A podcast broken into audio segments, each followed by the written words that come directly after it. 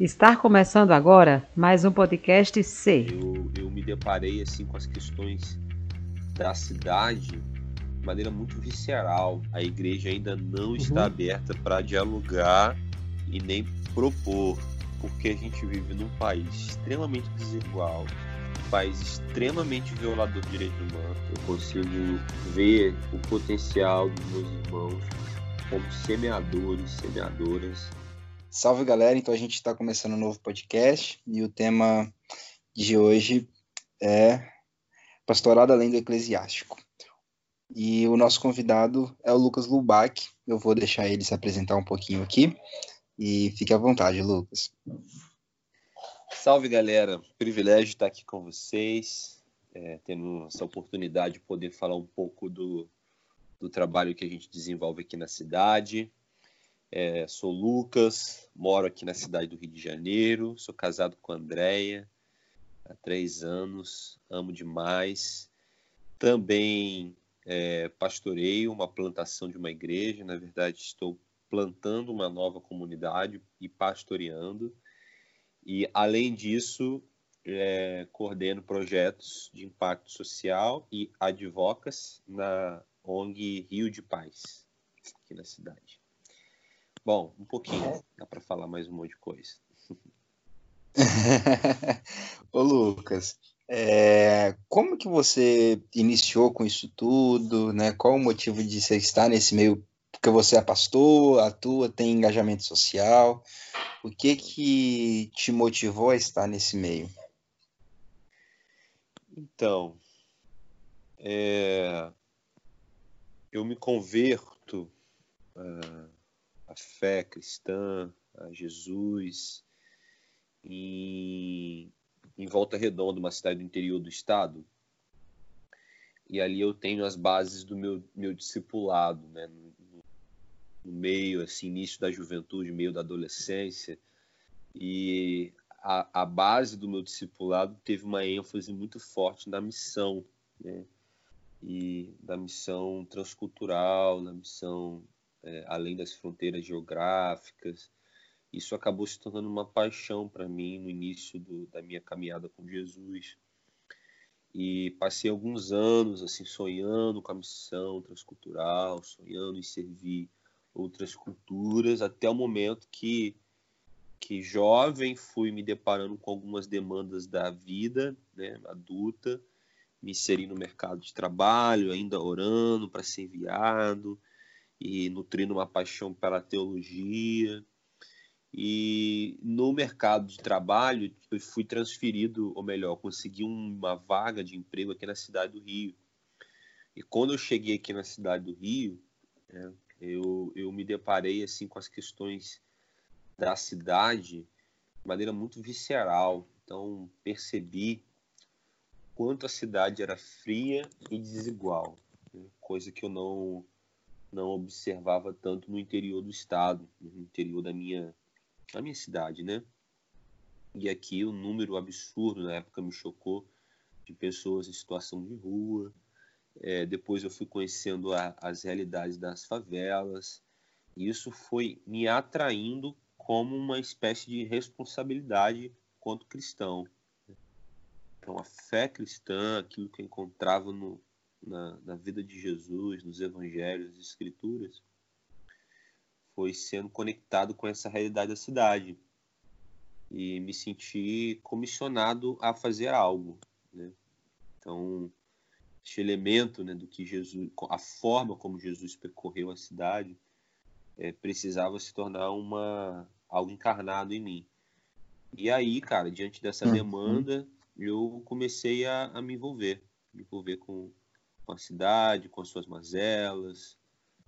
E até hoje estou, já fazem aproximadamente oito anos. Aquilo que não era um estilo de vida lá em Volta Redonda, na minha cidade, era algo assim é, pontual. Né? Tive ali uma, uma experiência com, com orfanato, com, com abrigo de idosos, abrigo de dependentes químicos, mas ainda não tinha aquilo como uma forma de viver como eu encontro em Jesus. Aqui na cidade do Rio foi e tem se tornado uma forma de vida.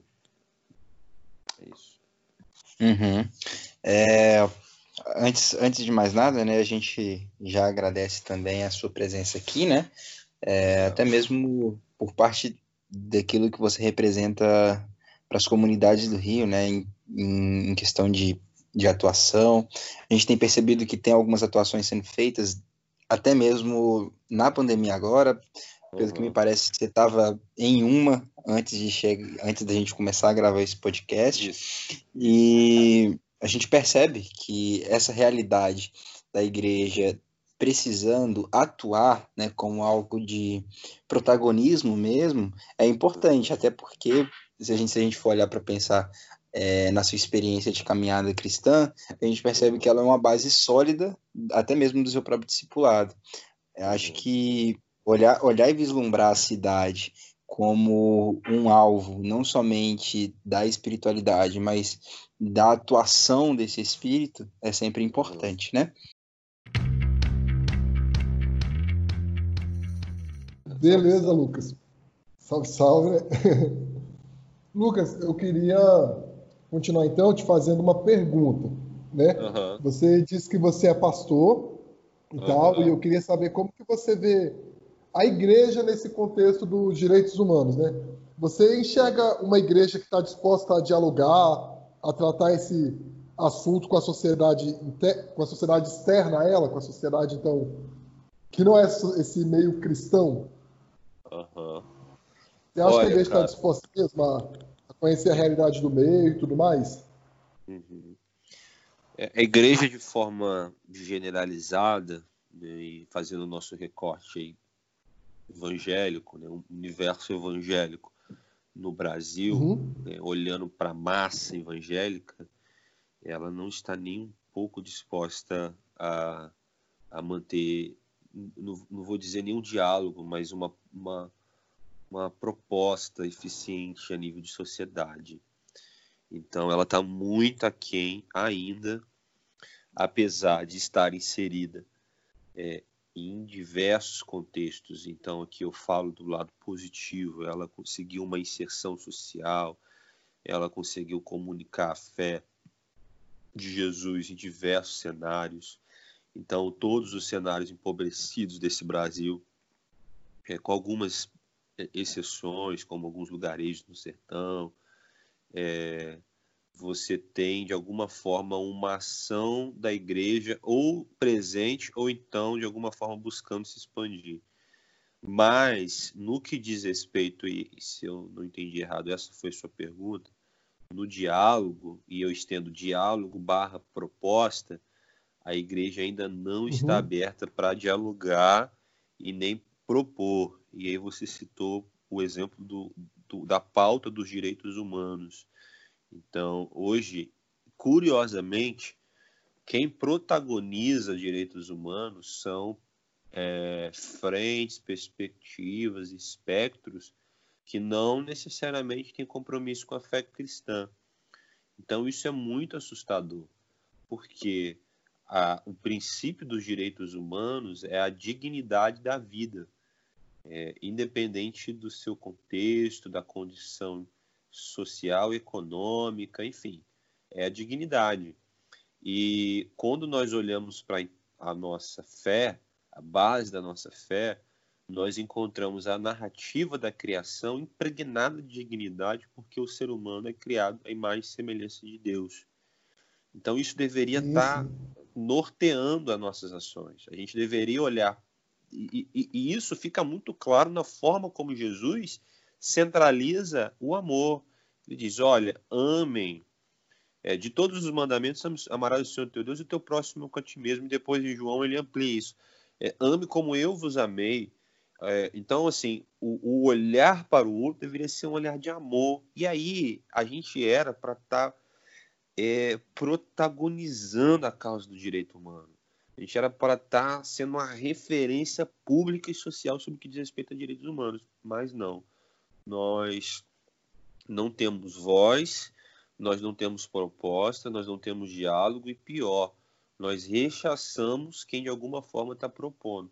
Nós estigmatizamos, nós uhum. rotulamos como inimigo, nós chamamos ele de algum apelido pejorativo. É, porque temos como um opositor.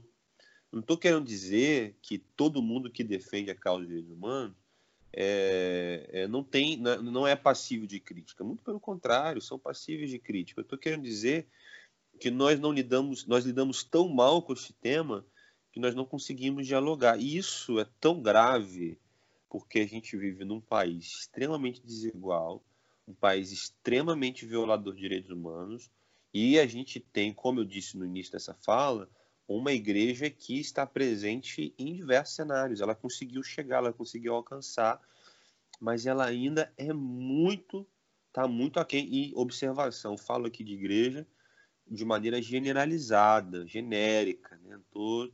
me, me referindo à igreja como movimento evangélico. Por quê? A igreja de Jesus ela está atuando, ela está nos presídios, ela está, ela está levantando a pauta dos presos, dos presidiários, ela está levantando a pauta dos violados, das minorias, ela está defendendo, ela está amando, ela está anunciando a boa nova do reino, está convidando um arrependimento, enfim, está vivendo a missão. Agora, quanto movimento, meu Deus, somos milhões aí, o, último censo já, já deve estar tá bem ultrapassado, mais de 20, 30, nem lembro agora o dado, acho que 40 milhões de evangélicos no Brasil. E, e é isso. É isso.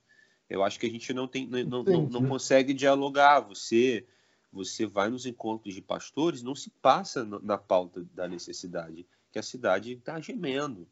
O, o sujeito está falando de uma forma extremamente introspectiva. Ele fala para o seu público, ele comunica com o seu público, mas ele não consegue fazer uma leitura e discernir o tempo. Né? Então a gente, e eu falo isso com muito cuidado no coração, porque eu sou um jovem, sou um jovem pastor e não quero me ficar me pôr na condição de crítico da igreja, mas eu, eu, eu, eu faço essa crítica porque eu acredito nela, acredito no movimento evangélico ainda, apesar de muitos não acreditarem mais, eu ainda acredito e acredito no potencial dela de agir conforme o nosso Senhor Jesus ensina no Sermão do Monte, conforme sede de justiça e tocando a nossa sociedade brasileira. Eu lembro sempre do. Acho que o censo de 2010 falava que os evangélicos eram cerca de 40 milhões, mais 40 ou menos. Milhões. Mas é, exato, exato. É, é o último aí. censo que eu lembro assim. É, é o último, é o último é dado isso. termos. Isso. O... É. Mas aí, o que você acha assim? Onde você acha que a igreja se perdeu? Porque você falou que a igreja ela conseguiu chegar em outros, em várias esferas, ela conseguiu tocar em várias partes da sociedade. Então, onde você acha que a igreja se perdeu? Você me pergunta onde eu acho que a igreja se perdeu, certo? Isso, isso. Isso, ok. É... Eu acredito que a partir do momento que a igreja ela foi né, como movimento evangélico, ela foi, de certa forma, desprezando uma leitura do texto, né, das escrituras, e concentrando é, mais numa perspectiva de, de alcance, sabe? E, e, e não tanto de formação, né? Ela, ela lia o texto para o alcance, não lia o texto para o discipulado, para formar pessoas, para ampliar o horizonte do que significa o reino. Então, o crescimento, essa, este afã evangelístico, que é muito bom, ele não foi equilibrado com os outros elementos é, da edificação do corpo, né, do, da, do, do, da presença do reino, que são os ministérios, né, o ensino, o pastoreio, o profeta, e aqui eu falo profeta como aquele que é capaz de, de, de prever é, os sinais né, dos tempos, enfim.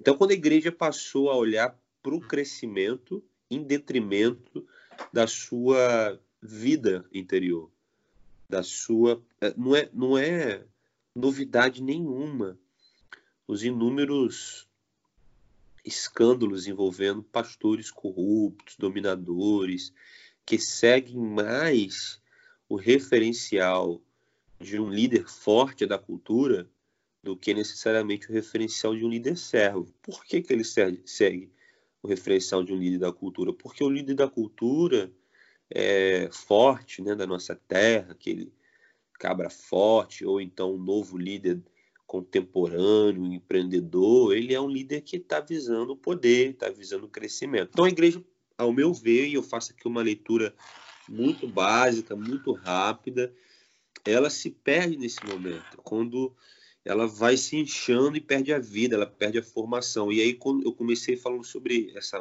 essa respondendo a sua pergunta, comecei falando do problema de leitura. Então, ela olha para o texto, ela ignora o, o, tempo que Jesus gasta com os discípulos, o tempo que Jesus gasta com, com os, os sofredores, com os oprimidos, com os doentes, com as doentes. Então, ela ignora isso e foca naquela coisa rápida, instantânea e que gera um crescimento, mas um crescimento, né? A gente, você citou aí o último dado, é um oceano, né? 40 milhões, mas um oceano sem profundidade, talvez que não passe aí do calcanhar, não chega aos joelhos, não submerge, não tem profundidade. E aí a gente não só cresceu numericamente, como era previsível, nós crescemos com poder ao ponto da igreja se tornar uma igreja é, fascinada pelo poder político. Né? Então ela se concamina, é, se, se mistura ali com, com poderio político e passa a pensar a sociedade para ela e não para, o, para a sociedade. Ela passa a pensar para si e não o reino de Deus que afeta todas as estruturas. E aí a gente está vivendo o que a gente está vendo hoje, um duro momento da nossa história, quanto igreja, onde ela cada vez mais amontoa para si um mau testemunho, porque pensa ela que é, mudar a sociedade é de cima para baixo e não a partir dos pés, do lavar pés, do ser o último, do ser o servo, de servir. Mas ela pensa que o poder começa do Planalto começa de Brasília, e aí o que, que, que, que, isso, que isso termina? A, a, termina da igreja pautando política para si mesmo, é, pautando expansão de território, de templo, de benefícios, enquanto a gente tem uma cidade, uma sociedade cheia de mazelas. É isso. Entendi, entendi. Eu acho legal você falar que essa análise ela é superficial e pontual, né? porque realmente, assim, é, é exatamente isso. E para quem está ouvindo a gente, acho que fica um estímulo aí para poder se aprofundar nessa temática, de perceber como isso é, é cíclico, até mesmo dentro da história da igreja, e que a gente já tem respostas para isso também nas escrituras e tudo mais, né? Se a gente se aprofundar um pouquinho e fizer um exercício aí de pensamento, é possível a gente mudar essa é. perspectiva, é, né? É. É. Mas eu ainda tenho uma pergunta para você, é, que é assim, nessa perspectiva então que você colocou, como que você se enxerga junto da sua igreja? Você entende que existe uma responsabilidade de conscientizar o corpo, é, fazer do corpo de Cristo então o protagonista de uma sociedade mais justa e igualitária? Não entendi antes do justo e igualitário aqui que você disse. É, assim, nessa perspectiva que uhum. você colocou, então, primeiro, como você se vê junto à sua ah, igreja? Ok. Ok. Olha, é... a igreja, para mim, ela. Eu amo a igreja. Então, não só a minha, eu amo, eu amo a igreja de Jesus. Não é minha, na verdade, né?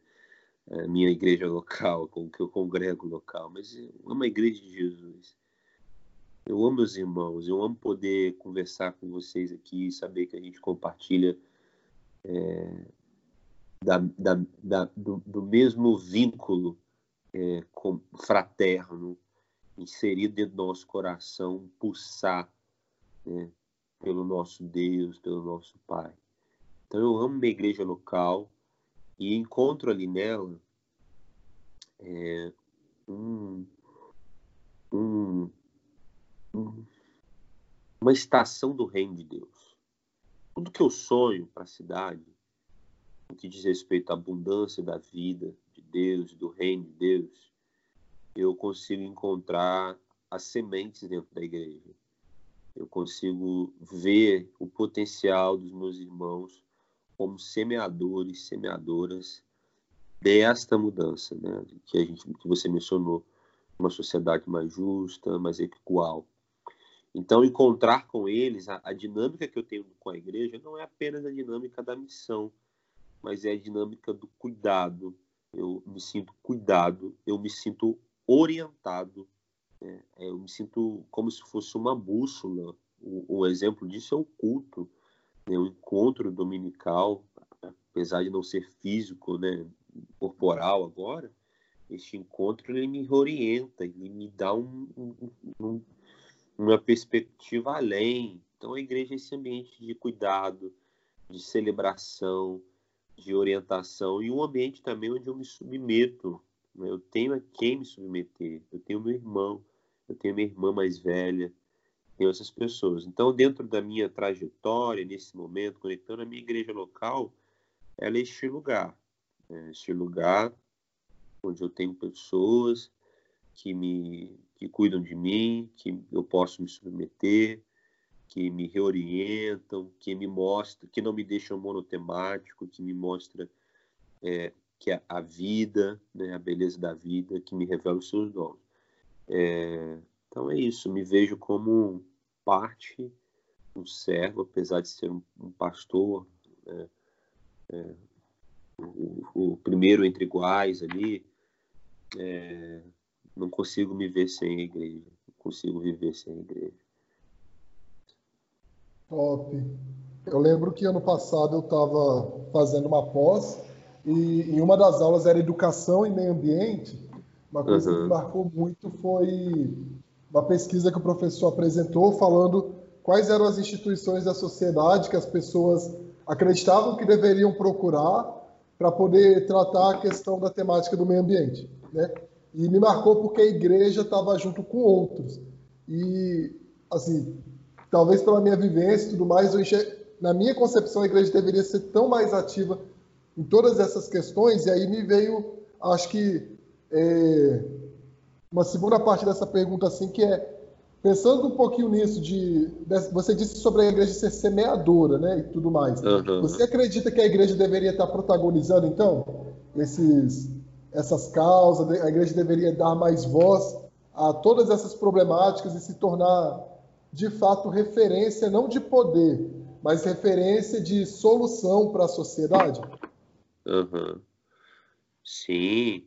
Olha, é, é, a igreja ela vai percorrendo na história um caminho que, de certa forma, não vai.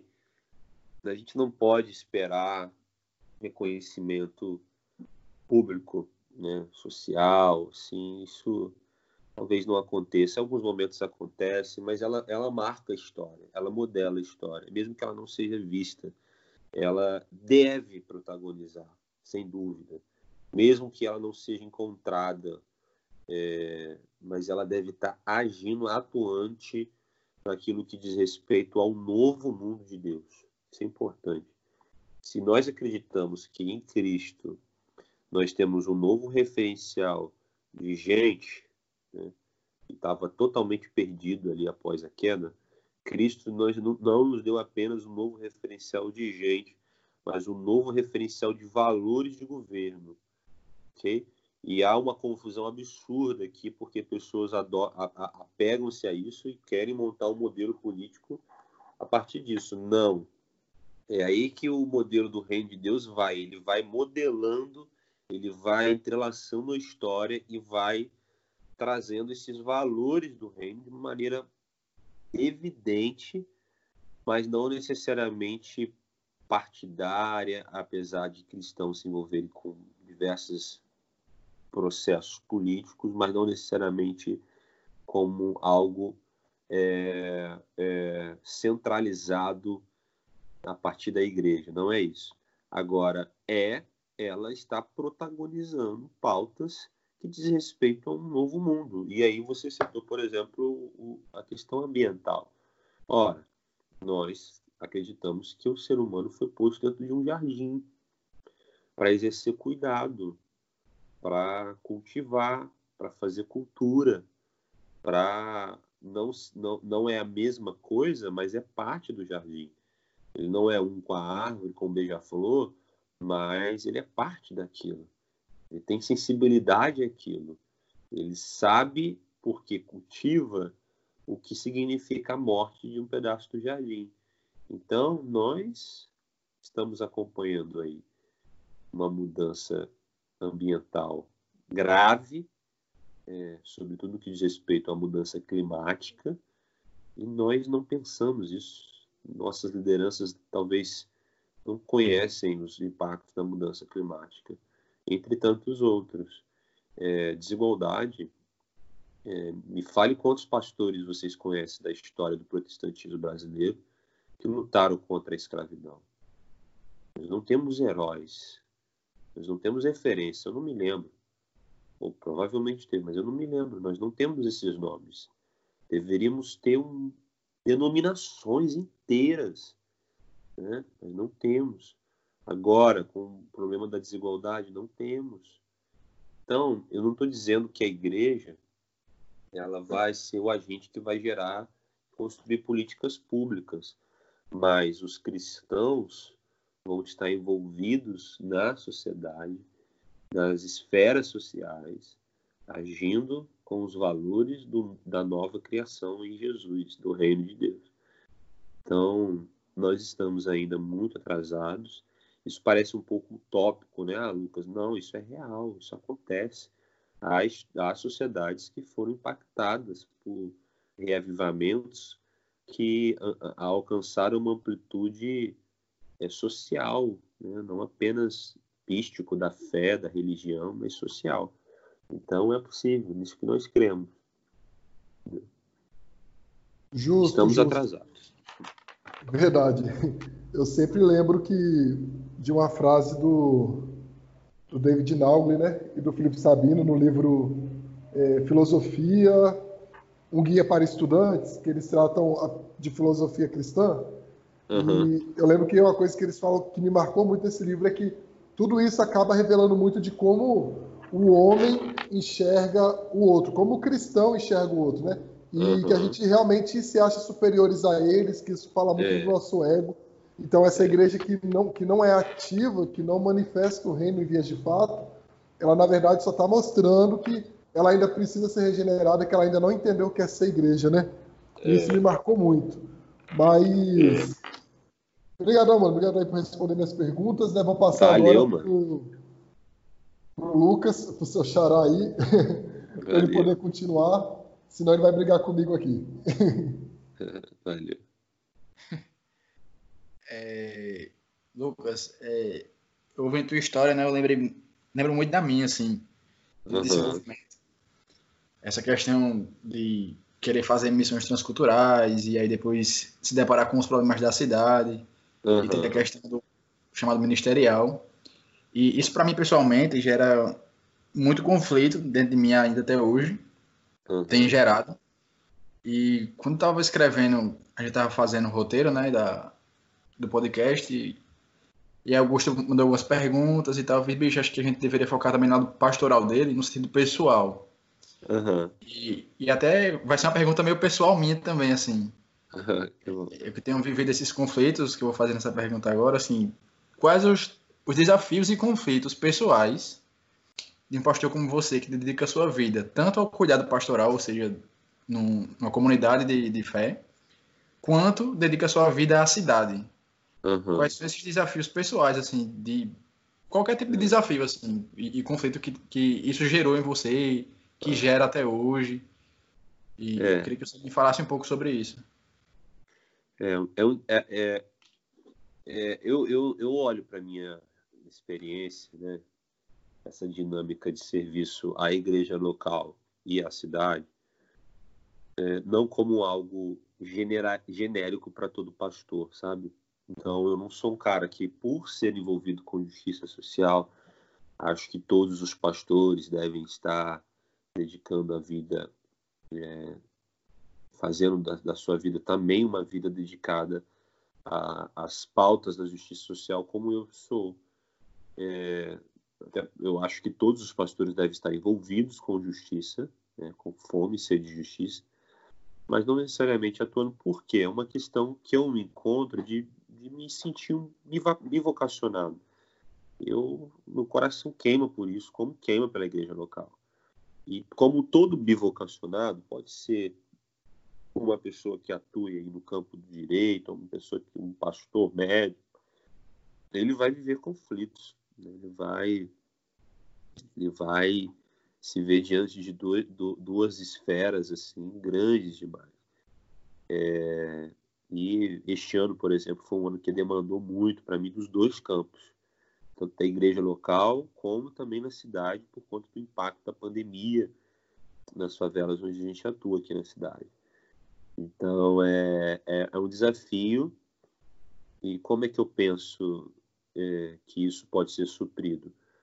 Com, eu acredito que é possível desenvolver as duas coisas, é, como uma outra área vocacional, por exemplo, é possível, desde é, desde que seja desenvolvida uma dinâmica do corpo é, que supra, sabe?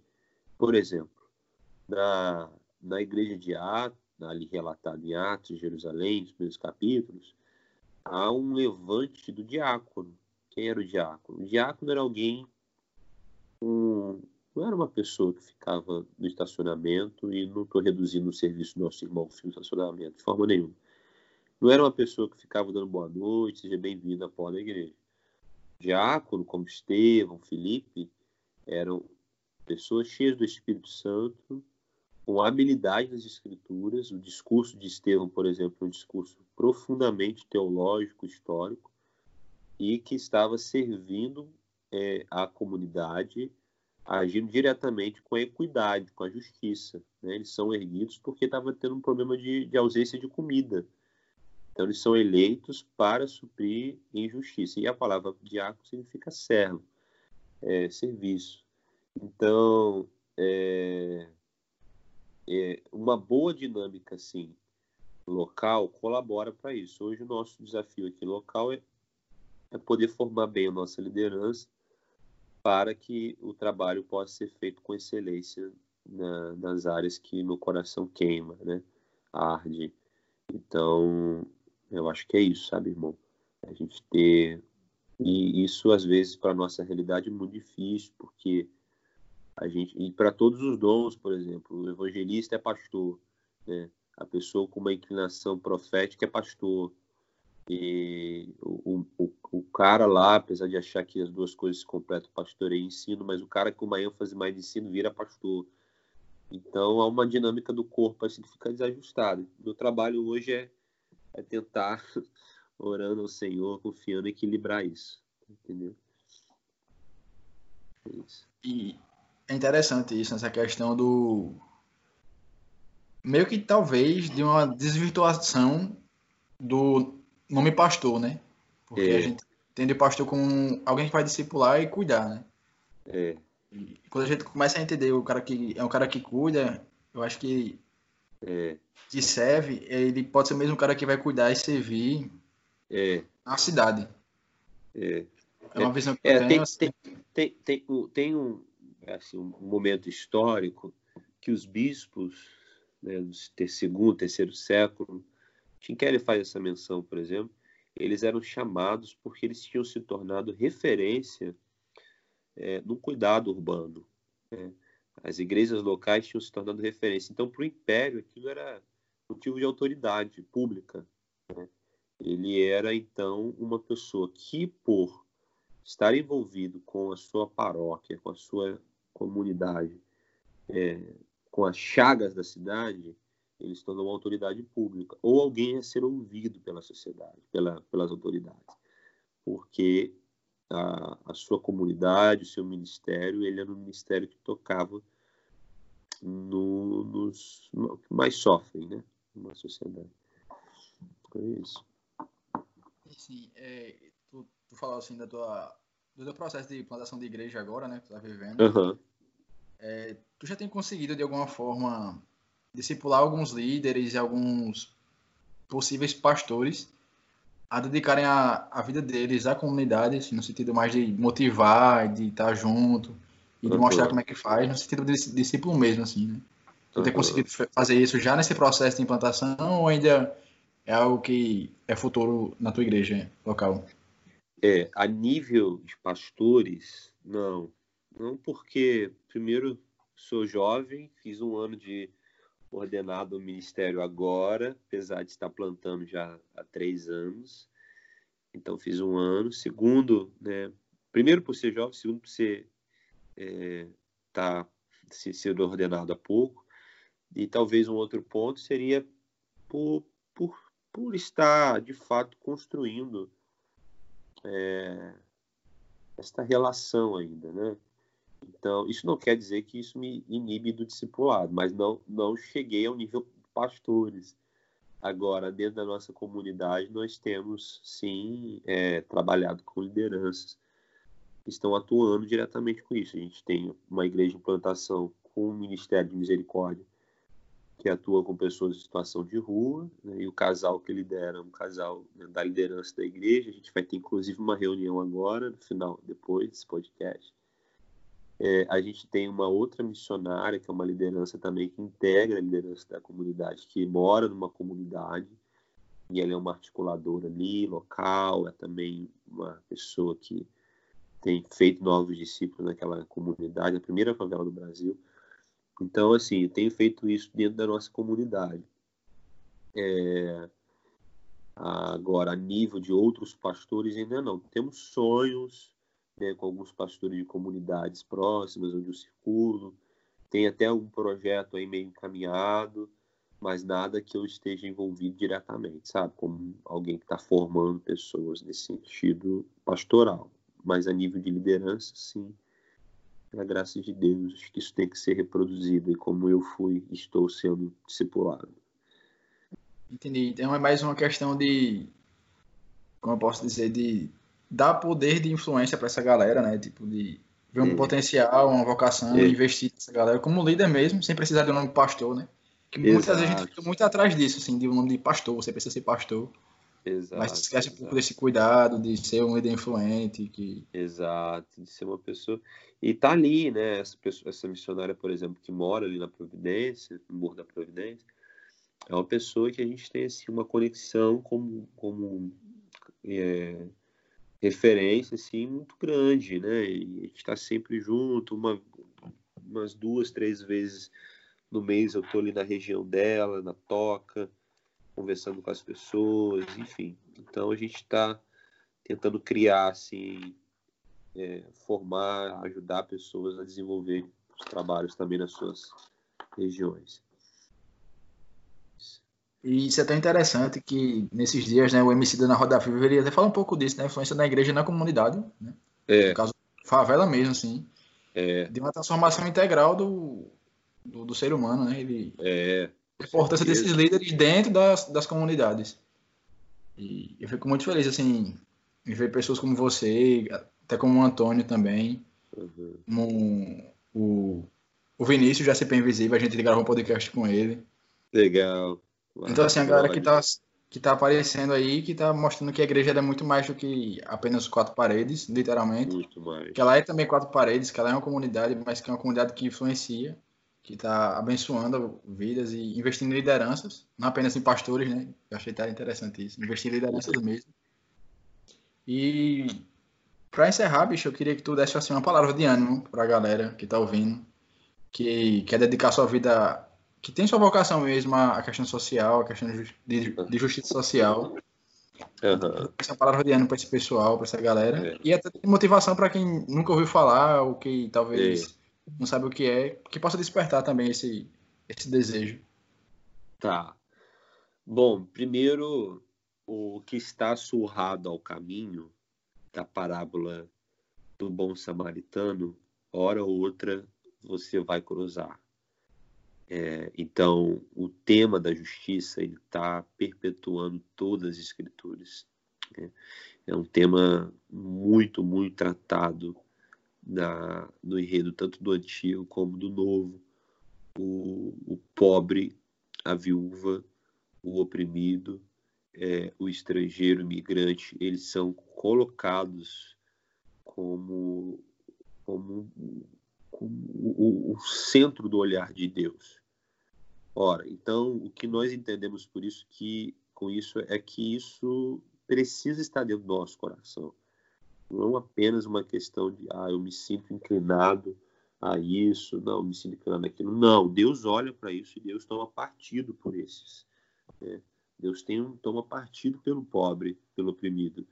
Eu não estou dizendo aqui que o pobre não tem problemas, ele é um pecador, carece da graça de Deus tanto quanto todos. É, agora, o que eu estou dizendo é que o nosso Deus olha, tem um coração misericordioso, ele vê as injustiças, ele é justo. Então, isso é uma tarefa do cristão. E ali, quando Jesus conta aquela parábola do samaritano, ele quebra as estruturas e fala: Olha, esse aí é o teu próximo, é, é este. Ou seja, todos e todas vamos nos deparar com isso. E nós vivemos num país onde isso tem está permeando a nossa sociedade. Quantos leprosos, quanta gente alada, quanta gente marginalizada. E quando vemos o, o coração de Jesus, a forma como Jesus se move com profunda compaixão, precisa tomar nosso coração. Como isso? Colocando a nossa vida diante do escrutínio de Deus e sabendo, eu sou este. Eu fui alcançado por essa misericórdia, eu fui alcançado por essa graça. Eu estava nu, eu estava perdido e Jesus me encontrou.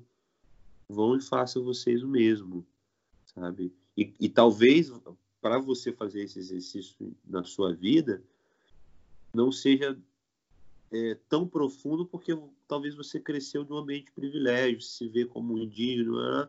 Agora, quando você está dentro de um cenário de total privação, um cenário de desgraça, um cenário de inferno de vida, imagine o quanto essa pessoa clama e grita pelo toque de Jesus. É para que a gente seja, então, essas pessoas que vão e tocam, curam, libertam, veem a autonomia da vida sendo resgatada. Então, a palavra que eu tenho diante de um país tão desigual, injusto, com tantas dores, tanto sofrimento, é que todo mundo que está ouvindo isso possa ser cheio do Espírito Santo, encarnar a missão de Jesus e tocar a sua localidade, e sobretudo aqueles e aquelas que mais precisam de um toque de Deus, toque do Pai, toque de amor, esse toque de restauração, e transformar isso num movimento né, que confronte as estruturas perversas,